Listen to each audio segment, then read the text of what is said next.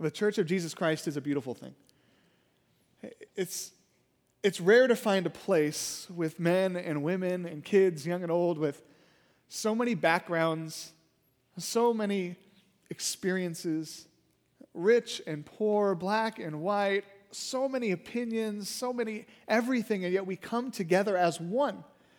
And we worship one God with one faith. We celebrate one baptism. There's one God over all as we live this Christian life together. And there's beautiful harmony that takes place. And maybe you're in a small group with folks, a really diverse group of people, and you thought, I would have never hung out with a group of people like this if it wasn't for church. Maybe you grab coffee at Cafe Four during the week with some folks from this community, and you think, man, I, I would have never known people like this with such diversity of everything if it wasn't for this faith community. That Church of Jesus is a beautiful thing. It's one of the reasons Jesus said, By this you will know, by this all men will know that you are my disciples, that you love one another.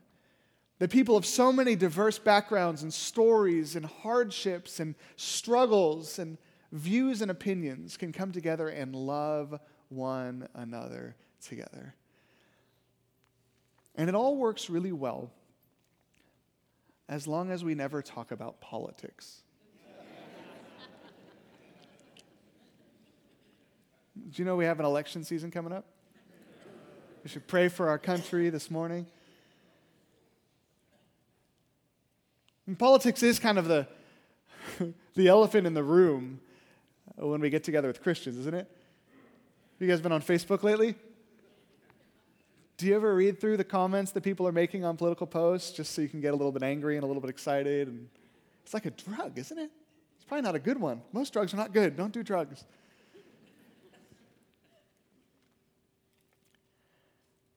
Maybe you're in a small group where a lot of the folks in there have one type of political bent and you have a different one and your small group's great, and you know you're just never going to bring it up ever.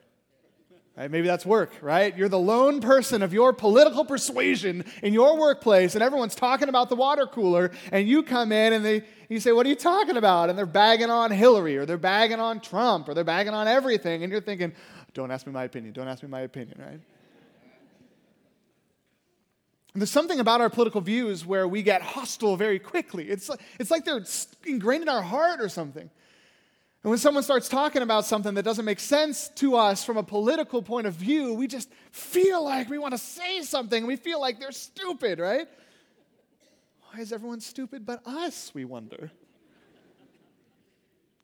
And so, kind of the basic contract that we have here at church and in our faith community and in our home communities and in our Sunday school communities and around the table is listen, let's all be a diverse, beautiful group of people together and let's just never talk about what we believe about the election.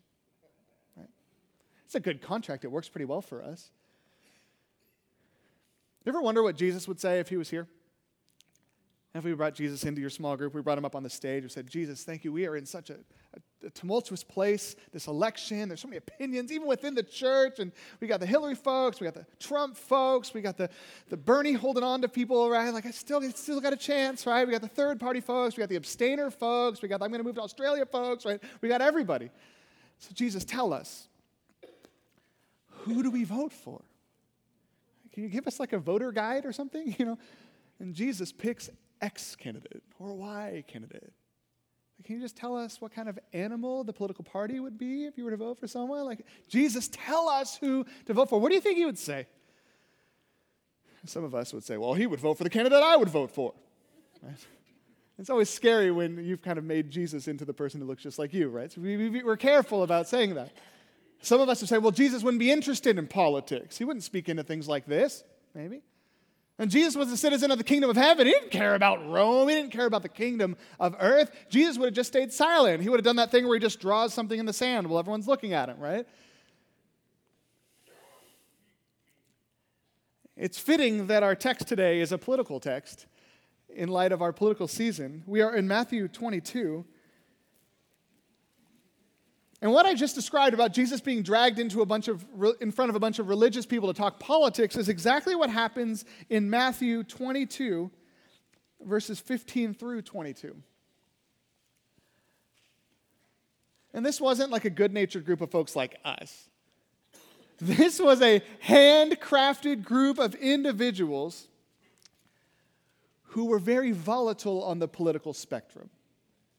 They bring Jesus up in front of a group of Pharisees, the disciples of some of the Pharisees, Matthew tells us. And the Pharisees were very conservative when it came to their political opinions. They were a religious group, and yet they believed that they were God's people, and Rome, the, the government under which they resided, should keep their hands off of them. That Rome shouldn't touch their money, that Rome shouldn't touch their lives, that the government should be small in the life of the church, and that they should be able to live in freedom without the government getting their hands in their pocketbooks all the time. And some of you are thinking, Amen, I'm a Pharisee. I'm just like, ah, we're not supposed to be Pharisees, though. And then there's another group called the Herodians. Now, the Herodian, the word Herod is in there. The Herodians were a group of men and women who had a more liberal view of the government's role in the life of the church. They believed that it was good for the church to live as good citizens of Rome, that they should pay homage to their governors, that they should give taxes freely. And the Jews lived under a 50% taxation rate in the first century, and yet the Herodians said, just give it to them. And so the Pharisees, who did not like Jesus, brought these two groups together, right? Brought up on the platform a group of Republicans and a group of Democrats, and the angry kind, not just normal, well, not just normal Republicans and Democrats, the angry kind. They bring Jesus up and they said, Jesus, we want to ask you a political question. We want your opinion. And we get to see how Jesus responds. Then the Pharisees went out and laid plans to trap him in his words. They sent their disciples to him, along with the Herodians. Teacher, they said, Teacher, we know that you are a man of integrity and that you teach the way of God in accordance with the truth. You aren't swayed by others because you pay no attention to who they are. Tell us then, what is your opinion? Is it right to pay the imperial tax to Caesar? Or not.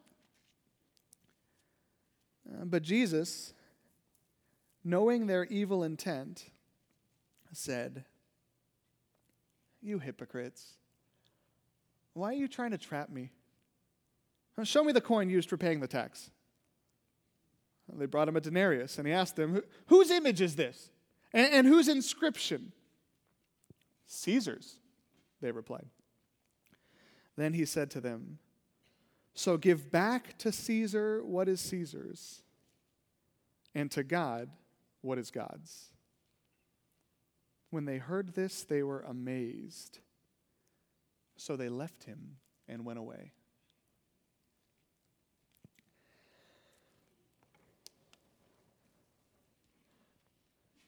And you notice how they tried to butter up Jesus? Teacher,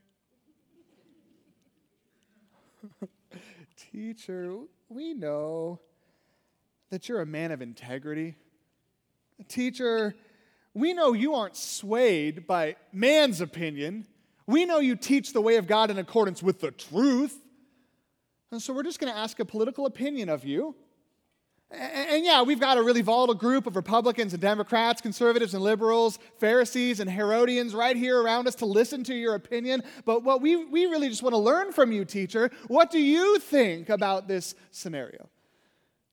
What would you do if you were in a scenario like that? You some of you have been in scenarios like that, right? You're dating a girl and you're like a big Hillary supporter, and you roll up to her family for dinner, and there's a Trump sign in the front yard. And you're like, don't bring it up, don't bring it up, don't bring it up. And your girlfriend's like, don't bring it up, don't bring it up, don't bring it up. Right? And you're sitting at the dinner table, and your girlfriend's brother knows that.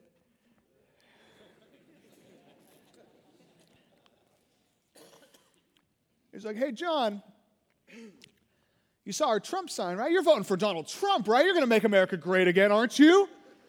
What do you say? You get kicked out before you even get to know the family? Right? You're sitting at work and you and your coworker are always arguing because you love Trump and they love Hillary, right? Or somebody else, I don't know, right? And you're arguing, arguing all day long, and your boss is a big Hillary supporter just like your coworker. So one day you're at the water cooler and your boss walks up and your coworker throws you under the bus and says, Hey, this guy just told me he's voting for Donald Trump. What are you going to do? And what's Jesus supposed to do? And of course, Jesus is not swayed by man's opinion, right? Of course, Jesus does teach the way of God in accordance with truth, but politics are complicated. And so he's standing there in front of this volatile group, right? Where if he says, Oh, yeah, pay taxes, right? The Pharisees are going to say, Crucify him. And if Jesus says, No, don't pay your taxes, the Herodians are going to say, Crucify him. So what are you supposed to do? What are you supposed to do when you're the lone voice in your workplace, or the lone voice in your small group, or the lone voice in your family who has one political opinion and everyone tries to stick you in a corner and make you hang yourself? What are you supposed to do? Normally, we put on a mask and we kind of cool it down a little bit. We say something really lame, like, well, that's a complicated question. Right? You're 99.9% sure you're voting for Donald Trump. And you're like, well, I'm not 100% sure uh, who I'm going to vote for. And so the jury's still out for me, right? Right? You're like taking the Hillary sticker off of your lunchbox or whatever. And you're like, I don't know. I mean, uh, there's a lot of good points on both sides, right? And we just we just kind of weasel our way out of it. We put on this like nonpartisan mask, and we, that was my moonwalk. We moonwalk out of the situation. Jesus is not a moonwalker. And Jesus does not wear a mask and hide his true feelings. Jesus exposes the mask the other people were wearing. He calls them hypocrites. A hypocrite is someone, an actor in a play who wears a mask to play someone else. He says, You're wearing the masks, you hypocrites. Why are you trying to trick me? Let's take our masks off for a second. Let's talk about what's really happening here. You're trying to corner me. Can you imagine doing that at dinner with your girlfriend's family? You hypocrite. You hypocrite. Why are you trying to trap me? Jesus just puts it all out there.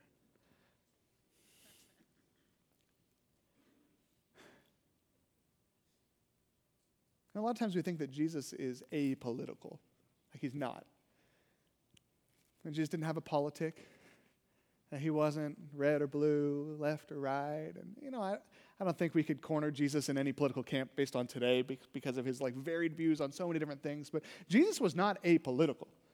Right? We, we see in this text two things. We see one, that Jesus has a political opinion, he shares it.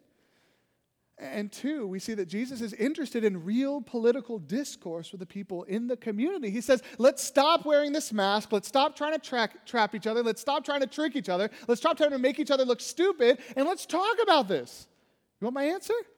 I'll give it to you. Take your mask off. I'm not going to put one on. You hypocrites. Why are you trying to trap me? I think when I look at this passage, it gives me hope that there could be a place for beautiful, non scary, a little bit tense, but not too tense, political discourse within the church of Jesus. If we are a people who come from so many diverse backgrounds and we come together and we learn how to live lives with one another, shouldn't we be able to do that with what we believe politically as well? Uh, shouldn't we be able to find a way that in your small group that loves each other, that goes camping with each other, that does trips all the time together, that with those very people, we can share what we believe politically as well as what we believe theologically and biblically and lifestyle wise and, and everything and get our stuff out there and disciple each other even within the political realm? Right? As we talk about caring for one another and bearing one another's burdens and hearing people's stories and growing empathy, isn't there a place in the church where we might learn to listen to one another and have those conversations and sharpen one another, not just in our theology, but in our politic? It'd be great if there was a place for that. But a lot of times when you've tried to do that, and when have I tried to do that, it doesn't go very well people get angry. Right, like, I'm going to get like 10 emails tomorrow morning from people who are angry about what I'm saying right now. I haven't said anything political yet. Some of you are like, oh, he wasn't Trumpy enough. Uh, he wasn't Hillary enough, right? Bernie Sanders.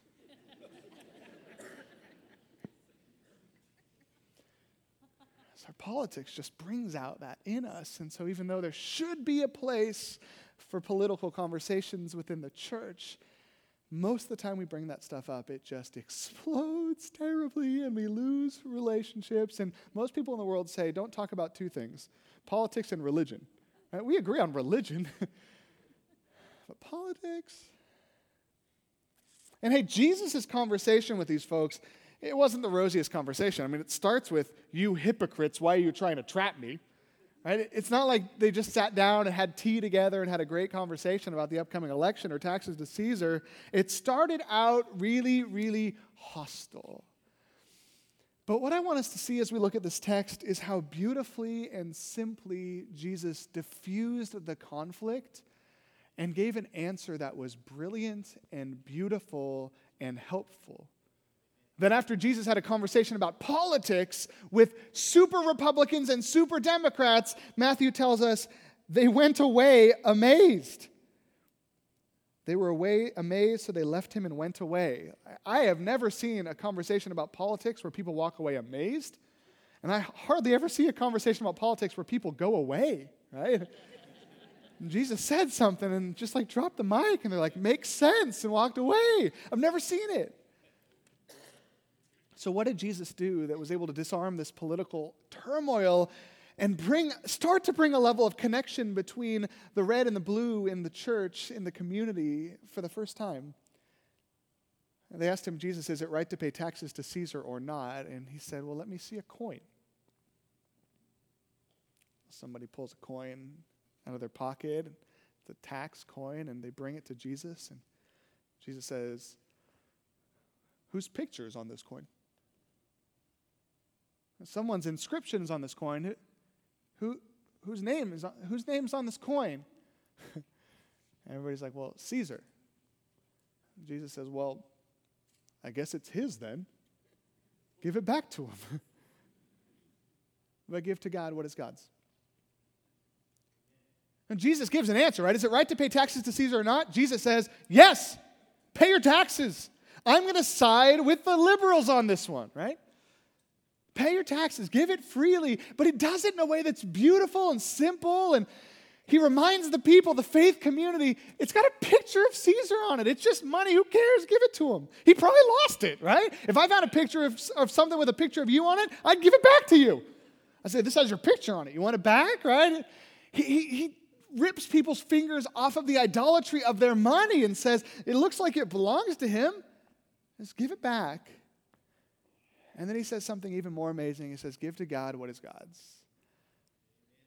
You know, what, what is there in this room that has a picture of God in it? Is there anything that's made in the image of God in this room? It's us. Does anyone have God's name written over us? Our name written in God's book of life? It's us, right? If, if a piece of money has Caesar's picture and Caesar's inscription on it, inscription on it, then we as human beings have God's image and God's inscription written on us. And so he says, well, then give that to God. Give your money back to the government. Who cares? It's just money, but give your life to God. And he has this politic. It's a real politic, but it rises above the level of all of the backbiting and fighting and anger and bitterness and idolatry that so often comes with what we believe politically. Jesus' politic was one that was beautifully God centered, informed by a biblical worldview, gracious and free of idolatry, logical and sensical. And it was one that he was able to bring into a conversation, and instead of causing it to blow up, everybody listened to Jesus' politics and said, Oh, that makes a lot of sense. I think we would be well served to spend some time this week and take our own politic through that filter. Most of us, we go, if you go on Facebook and you spout off some political opinions, you're assuming that everyone's going to read what you wrote and said, yeah, that makes sense, right? But they never say that. They argue, they fight. If you want to be discouraged this week, which maybe you do, jump on Facebook and read those comment threads. It's everyone just trying to get louder and louder and stronger and stronger and convince these people, but instead they're just building this divide between people, even within the church. Is your politic one that when you share it, people say, that makes sense? Oh, that's humble. Man, that person is a lot more free from idolatry than I am. I never realized how much I love money. Man, I never realized how much I love my whatever it is. Is it one that if you share it at work, someone says, wow, like, obviously your political views are informed by what you believe about God, and that's really admirable, even though I disagree with it? And Jesus didn't always make everyone happy, but in this case here, he shares his political views, and everyone says, Guy's got a point.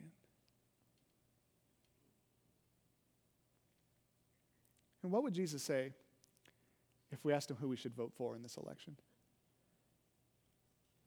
You know, it's never good to speculate. I'd probably get fired if I tried to. Half of you would kill me, and half of you would make me king, right?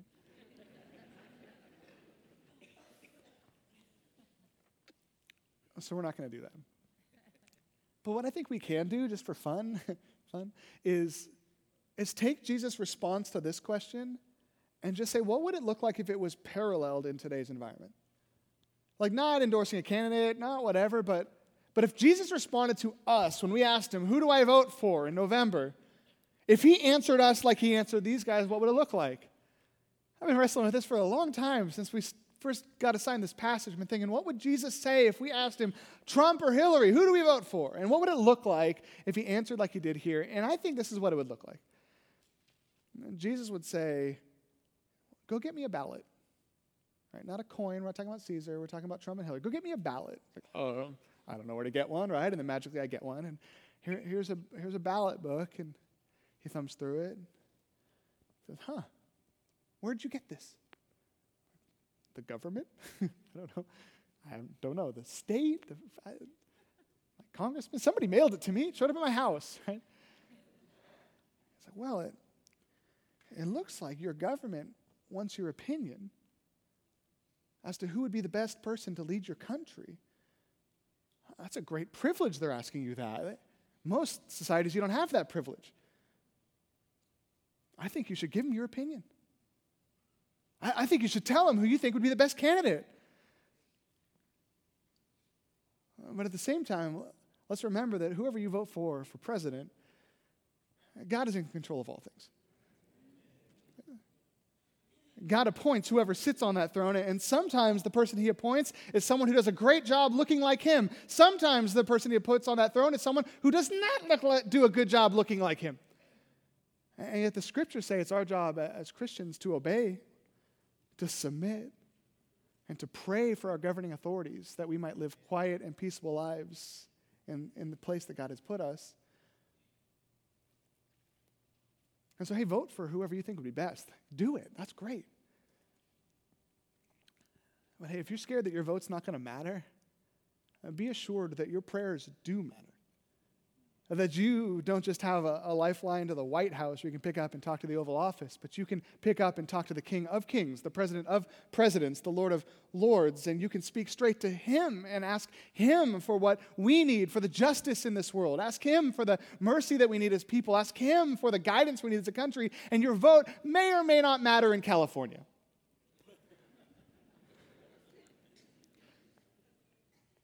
But you have access to someone higher than the president and that prayer does something. And so vote for whoever you think is the best. And then trust the one who is over that office and every other office on this planet.